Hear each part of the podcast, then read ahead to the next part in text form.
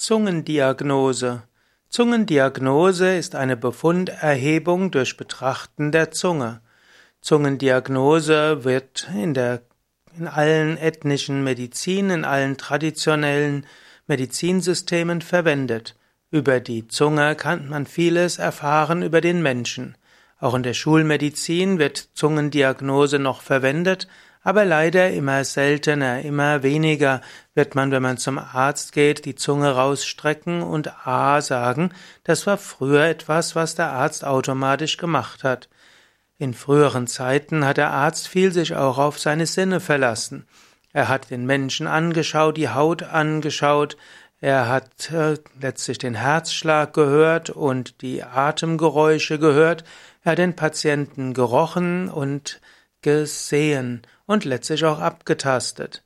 Über diese Sinne hat der Arzt zum einen einiges festgestellt, er hat aber vor allen Dingen auch festgestellt, ob ein Mensch bestimmte Erkrankungen hat oder auch seine Intuition verbessert.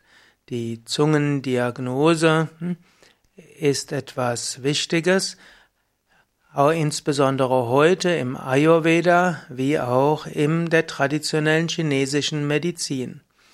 Man kann verschiedene äh, Überlegungen anstellen bezüglich der Zunge. Es gibt zum Beispiel die Farbe des Belags, die Farbe der Zunge, Größenveränderungen der Zunge, der Zungentonus, die Zungenzittern, Zungensensationen und Brennen oder auch die Unterzungenvenen, all die können einiges aussagen. Veränderungen der Zunge zeigen manchmal schon Frühschäden einer Krankheit. Anhand der Zungenbelege kann man eben auch einiges über das Immunsystem aussagen und was vielleicht gerade droht. Erkrankungen des Verdauungssystems sind über Zungendiagnose sogar relativ leicht zu finden.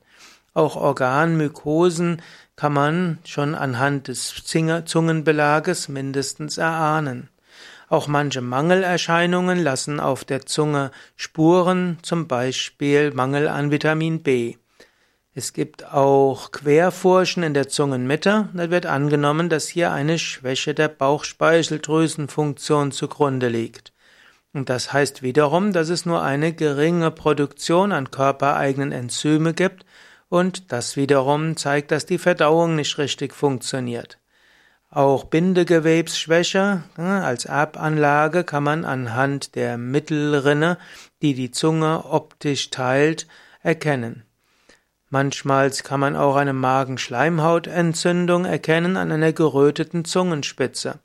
Und wenn die Magenschleimhautentzündung abgeheilt ist, dann sieht man es daran, dass die Zungenspitze nicht mehr gerötet ist. Die Zunge ist also ein Organ, das relativ schnell sich verändert und mit der Zungendiagnose kann man schnell auch sehen, wie sich eine Behandlung entwickelt. So ist auch eine Zungendiagnose sehr gut, um eine Therapiekontrolle zu sehen. Zungendiagnose wird heutzutage meistens mindestens von Schulmedizinern und Heilpraktiker als nur eine Grunddiagnose angesehen. Nur dann, wenn man die Grunddiagnose abgesichert hat, kann man danach auch hm, weitere äh, Diagnosen, kann man die Grunddiagnose, letztlich mit der Zunge kann man bestimmte kann man sehen, wo man hinschauen muss und anschließend kann man das auf andere Weise überprüfen. Zunge ist also ein Organ mit vielen Aufgaben. Die Zunge ist da fürs Sprechen, für das Singen. Die, mit der Zunge kann man beim Essen die Speise überprüfen. Man kann feststellen, ob ausreichend gekaut wurde. Und mit der Zunge reinigen wir auch den Mundboden, den Gaumen, die Schleimhauttaschen und die Zahnzwischenräume. Auf der Zunge kann man vier beziehungsweise fünf Hauptgeschmacksrichtungen schmecken, eben süß, sauer, bitter, salzig und würzig wird jetzt auch gesagt und manche sagen noch als sechstes wäre es auch noch schärfer. Jedenfalls ist die Zunge sehr kräftig und beweglich. Zunge ist äh, Polizei des Mundes, Zunge ist aber auch Spiegel des Körpers.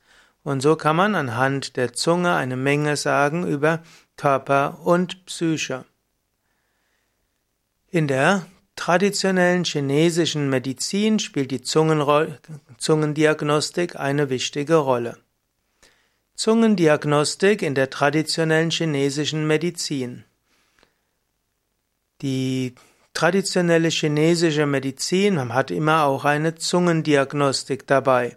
Neben dem Fühlen des Pulses ist die Zungendiagnostik das A und O für einen traditionellen chinesischen Medizinarzt. Letztlich sagt man, man ist erst dann ein guter Arzt, wenn man sich 15 bis 20.000 Zungen genauer angesehen hat.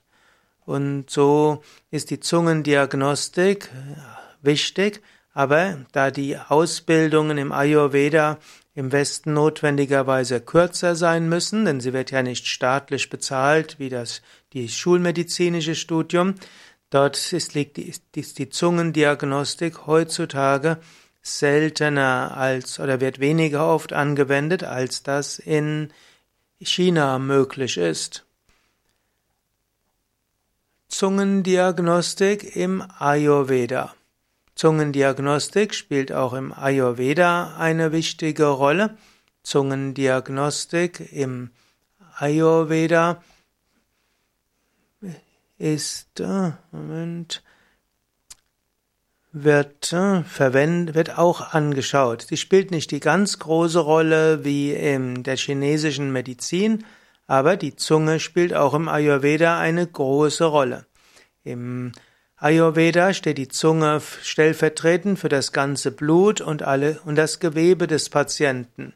Und so kann die Belege Auskunft geben über die verschiedenen Schleimhäute. Die Ayurveda-Ärzte lesen anhand der Zunge den Zustand von Herz und Lunge ab und äh, also an der Zungenspitze wird der Zustand von Herz und Lunge abgelesen. In der Mitte kann man Magen, Milz und Leber anschauen und am hinteren Teil der Zunge sollen sich Darm und Nieren irgendwo reflektiert finden. Und so braucht es viel Erfahrung, um die Zunge richtig zu interpretieren. Ja, ich werde jetzt nicht weiter darüber sprechen, sondern einfach darauf hinweisen, Zungendiagnose ist also in, früher bei Hausärzten ein wichtiges Diagnosemittel. Zungendiagnose ist es bis heute bei vielen Hausärzten. Nur leider werden solche wenig invasiven Dinge von Krankenkassen nicht ausreichend bezahlt. Und so ist die Medizin immer mehr eine, eine Apparatemedizin, eine Labormedizin und auch eine Arzneimedizin geworden. Dabei ist die Kunst eines Arztes sehr viel mehr als einfach nur Blut, Urin und andere Körperexkremente und Teile an ein Labor zu schicken und die Laborbefunde nachher einfach zu nehmen, um daraus eine Verschreibung zu machen. So viel mehr könnte ein Arzt machen, wenn die, wenn letztlich auch die Bezahlung anders strukturiert wäre, als sie es heute ist.